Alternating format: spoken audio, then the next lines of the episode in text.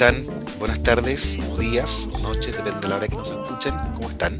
Muchas gracias por estarnos escuchando, por escuchar este podcast. Hola Isabel, ¿cómo estás? Hola Rodrigo, ¿y tú? Bien, bien, gracias. Oye, vamos a estar conversando hoy con la doctora Claudia Albornoz. Claudia es doctora y además es especialista en cirugía plástica y reconstructiva. ¿Cómo estás, Claudia? Hola Rodrigo, hola Isabel, bien, muchas gracias. La idea es conversar vamos a conversar de muchos temas, pero vamos a partir hablando en este episodio de un tema en particular que interesa a muchas mujeres y sobre el que pareciera haber muchas preguntas y cada día más, que es la cirugía de aumento mamario o también mamoplastía de aumento. Ahí Claudia nos va a explicar, pero de eso vamos a conversar en este episodio.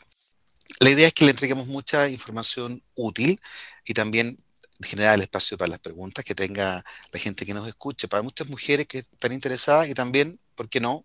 Hombres. Así que bueno, sin más, sin más demora, sin más dilación, vamos a comenzar a conversar y hacerle preguntas a Claudia.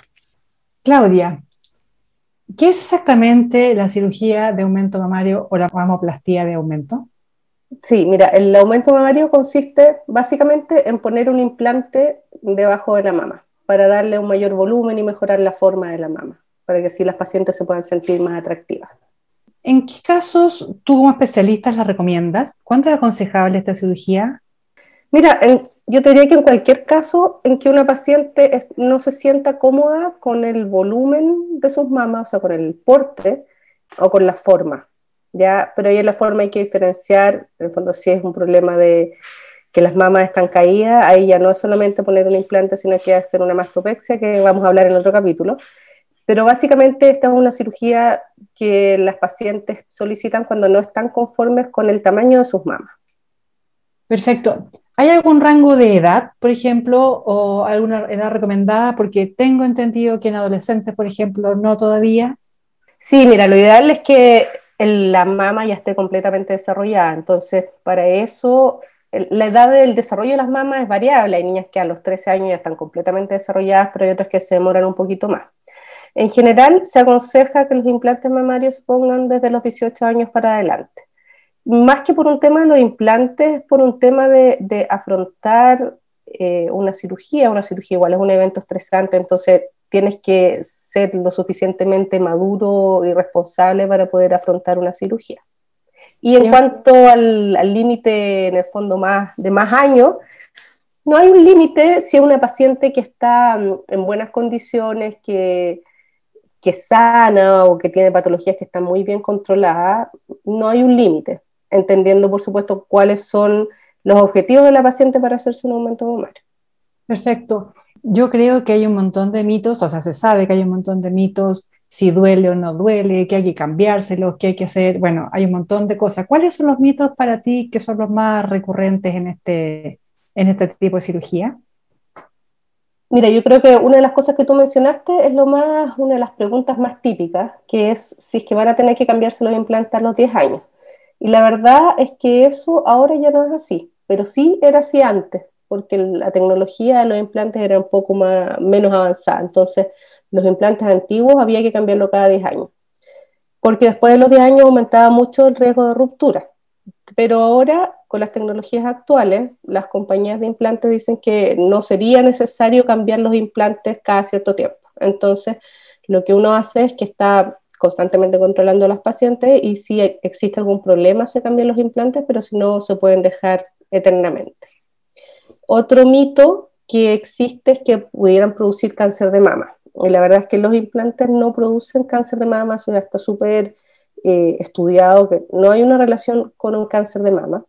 Sí existe una relación que es muy infrecuente, pero igual las pacientes tienen que saber, con el linfoma, con un tipo de linfoma que se llama linfoma asociado a los implantes mamarios.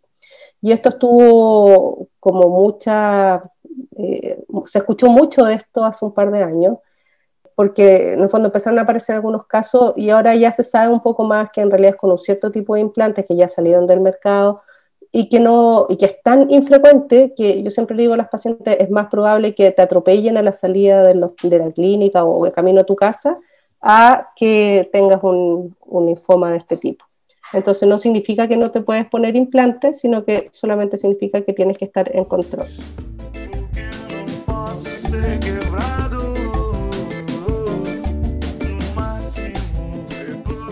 Un mito que se me ocurre a mí cuando tú te haces la mamografía con implante es, es peor, es más doloroso, es más incómodo, se te puede correr el implante, no sé, son cosas que uno se imagina.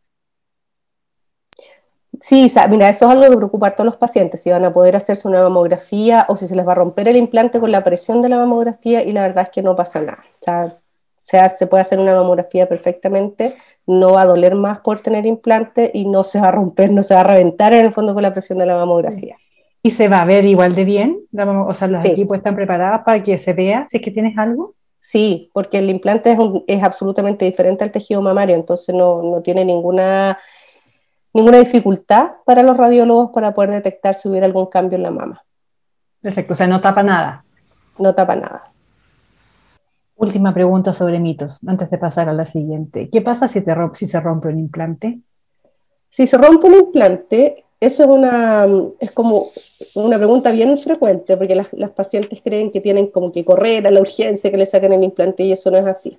Si se rompe el implante hay que cambiarlo, pero no es una cirugía de urgencia. O sea, si uno tiene una sospecha que, que se le rompió el implante porque, no sé, recibió un golpe muy fuerte, tuvo un accidente de auto y se abrió el airbag, por ejemplo, eh, lo que hay que hacer es hacerse una ecografía, ir a ver a tu cirujano o cirujana plástica y, ver cómo está el implante. Si está roto, hay que cambiarlo eh, pero como te digo, no es una urgencia. El otro susto que tienen las pacientes es qué pasa cuando se rompe un implante. Los implantes están hechos de un gel de silicona y están envueltos por un, como un estuche de silicona. Lo que se rompe es el estuche, en el fondo es el envase.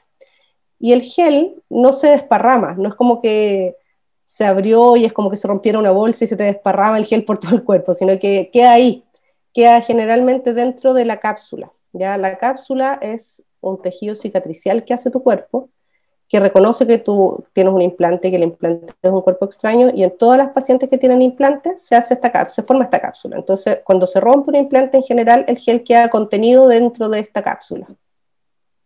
Bien, eso es tranquilizador. Pregunta final. ¿Cómo son los resultados de esta operación eh, y cómo es la recuperación? Mira, los resultados son súper buenos. La verdad es que las pacientes quedan súper contentas. Uno muchas veces, muchas veces ve pacientes que les cambia la vida, básicamente, después de esto, porque la típica paciente que toda la vida tuvo las pechugas chiquititas y que se acomplejaba, que no encontraba, no sé, por ropa interior, traje de baño, les cambia la autoestima de una manera así increíble muchas incluso después como que toman decisiones en su vida que no se habían atrevido a tomar antes, cambios de trabajo, cambios de marido, eh, reconciliaciones, etcétera. Es súper divertido ver eso en realidad, es como que empodera a las pacientes eh, y las hace sentirse bien con su cuerpo, eh, bien consigo misma y más felices al final. Y la recuperación es una cirugía que mm, es bastante poco invasiva, eh, que se puede hacer incluso en forma ambulatoria, eso significa que te puedes operar e irte el mismo día para la casa. Después quedas, por supuesto, algunos días con inflamación de las mamas, pero nada muy, muy doloroso. Quedas con los parches en las mamas, tienes que usar un sostén especial por un mes, o sea, no, que no te apriete mucho el implante, que no te lo vaya a desplazar. Y eh, también se les pide que no hagan ejercicio más o menos por un mes, ejercicio con los brazos, porque eso pudiera mover el implante pero es una cirugía que tiene una recuperación súper rápida, las pacientes pueden volver a trabajar rápidamente y la idea es que mm, sea como lo menos disruptivo en su vida, o sea, que se pongan el implante y que ojalá a la semana estén haciendo sus actividades normales, salvo ejercicio y actividad sexual. Que eso es como por un mes más o menos que uno les pide que lo suspendan.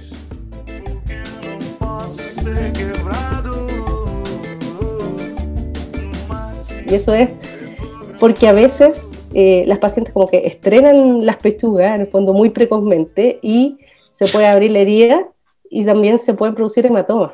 ¿ya? Entonces, en general, pacientes que han tenido un hematoma después de la primera semana de la cirugía es porque tuvieron como relaciones sexuales de repente medias bruscas y, y se pueden producir hematomas. Entonces, por eso es la restricción, no por ninguna otra cosa. Claudia, no sé, ¿hay alguna pregunta frecuente que no hayamos tratado, algo que sale siempre en la consulta, algún susto, pregunta, lo que sea que tú quieras traer aquí para que aprovechemos de responderlo, porque quizá mucha gente tiene más preguntas. Sí, yo creo que las dudas principales de las pacientes en cuanto al volumen, porque no saben en el fondo cuánto ponerse. Muchas veces tienen alguna amiga que se puso y vienen como con la idea de la amiga, pero aquí es importante decir que cada persona tiene un cuerpo que es diferente y lo importante es lograr un resultado que sea armónico. O sea, si tú tienes una paciente que es muy flaquita y quiere ponerse unas tremendas pechugas, o sea, no se va a ver bien y tampoco le van a caber los implantes. Entonces, ahí es súper importante la conversación que la paciente tenga con su cirujana o su cirujano para que la oriente. Entonces, en general, por lo menos lo que yo hago es que las pacientes me dicen, mira, yo uso esta talla y me gustaría hacer esta otra. Yo le digo, ya, entonces, más o menos yo le doy un rango, no sé, pues entre 150 y 300, ponte tú, y las pacientes eligen, ¿ya? Y muchas veces yo mismo les hago la prueba de los implantes para hacerme una idea bien qué es lo que quieren. Eh, otras veces las mandamos a las compañías de implantes para que le hagan algún tipo de simulación o les prueben allá los implantes y tratamos siempre de cumplir los deseos de la paciente dentro de lo que sea armónico y que le quepa en el fondo el implante a la paciente. Por ejemplo, si la paciente finalmente decide que quiere 250 cc, las compañías de implantes siempre nos mandan un número más y un número menos, para que tengamos un poquito de juego y en el fondo podamos, dentro del pabellón nos mandan los probadores estériles y nosotros vamos probando y vamos viendo finalmente cuál es el implante que le queda mejor. Siempre tratando, como te digo, de respetar los deseos de la paciente, pero tiene que ser un resultado que sea armónico con el resto del cuerpo. Lo más difícil es interpretar qué es lo que quieren realmente las pacientes, porque a veces llegan y te dicen, quiero que se note, pero no se note. ¿Qué significa eso? Entonces, como que se vea un poquito más, pero como que no se note que está operada. Entonces, es difícil. Y ahí es que hay, en el fondo, el cirujano, la cirujana tiene que tener como un ojo y una, en el fondo, una práctica, en el fondo, de poder hacer las preguntas clave de qué es lo que quiere la paciente. No sé, pues quiero que se me vea más escote, no, no quiero que se me vea más escote porque de eso va a depender también la forma del implante. Y como te digo, el quiero que se note, pero no se note, ese es un clásico. Muchas veces las pacientes quieren, te dicen que quieren que se vea súper natural y se ponen, no sé, poquito volumen, no sé, 200 cc, una cosa así, y después siempre te dicen, debía haberme puesto más. Entonces uno trata como de, como ya tiene esta experiencia, le digo, mira, las pacientes que se ponen, eligen esto, finalmente igual después me dicen que se hubieran puesto un poco más, entonces yo como que trato de dirigirlas un poco, eh, pero como te digo, lo más importante es lo que la paciente quiera, porque tú no quieres, lo que no quieres es que se sienta incómoda con su cuerpo, entonces no porque yo quiera algo, en el fondo se lo tengo que poner a la paciente, sino que tengo que respetar los deseos de ella.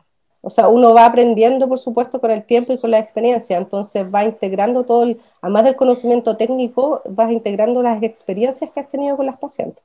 Yo te iba a preguntar, yo he escuchado que hay distintos tipos de, de, implantes, uno que son como gota, otro que son más redondos, ¿eso es así? Sí, en general hay dos formas de implantes, están los implantes redondos y los implantes anatómicos o con forma de gota. Los implantes anatómicos buscan en el fondo una forma como más natural de la mama, que es, todas las mamas son más desinfladas arriba que abajo, ¿ya? Y el implante anatómico, en el fondo, recrea un poco eso. Entonces, por ejemplo, si una paciente dice, yo creo que se me vea escote, no lo vas a lograr con un implante anatómico, porque el implante anatómico te va a dejar más plano arriba. Eh, en cambio, si otra paciente dice, no, yo quiero escote, ahí tienes que orientarte hacia el implante redondo. Y ahí, dentro de los implantes anatómicos y redondos, hay diferentes proyecciones. Eso significa qué tan alto es el implante o qué tan levantado. Entonces, hay implantes que son moderados, o sea, que son como bien bajitos, que son como una especie de sopaipilla nomás, en el fondo que tú le pones como una, una plataforma para que levante la, la, mama propia, y hay otros que son más proyectados. Entonces, ahí tú vas jugando con eso por moderado, alto, ultra alto, dependiendo qué es lo que quiera la paciente, cómo son los tejidos de la paciente. Entonces, hay que integrar una serie de elementos para poder tomar una decisión adecuada del tipo de implante, la forma, el tamaño, la proyección, la vía de abordaje, dónde se pone, si se pone detrás de la glándula o detrás del músculo. Por ejemplo, si son pacientes muy flaquitas, se les va a ver el implante si tú lo pones detrás de la glándula. Entonces ahí en general se pone bajo el músculo. Pero si la paciente, por ejemplo, es súper deportista, eh, ya hace escalada, ya hace TRX y body pump y todas estas cuestiones, le va a molestar un implante detrás del músculo porque se va a mover el implante cuando, con la contracción del músculo. Entonces, todas esas consideraciones hay que discutirlas con, con tu cirujana o tu cirujano en el momento de la consulta. Por eso uno hace también algunas preguntas claves. En el fondo, cuando tú, no es como que la paciente llegue y te diga quiero implante y tú vayas listo y le pruebas los implantes y todo, sino que tú haces unas ciertas preguntas y, y, vas definiendo, en el fondo vas haciendo como check de qué cosas sí, qué cosas no, y, y, te vas haciendo una idea también de lo que quiere la paciente. Yo creo que ya hemos respondido por lo menos la gran mayoría de las dudas que yo he escuchado y que, que tenía yo misma. Por nuestra parte sería, sería eso. Isa, muchas gracias por haber estado aquí. Un gusto estar contigo, como siempre. Y a Claudia también. Claudia, te pasaste. Muchas, muchas gracias por tu tiempo y por todo lo que nos contaste. Muchas gracias por la invitación. Muchas gracias, Claudia. Nos vemos.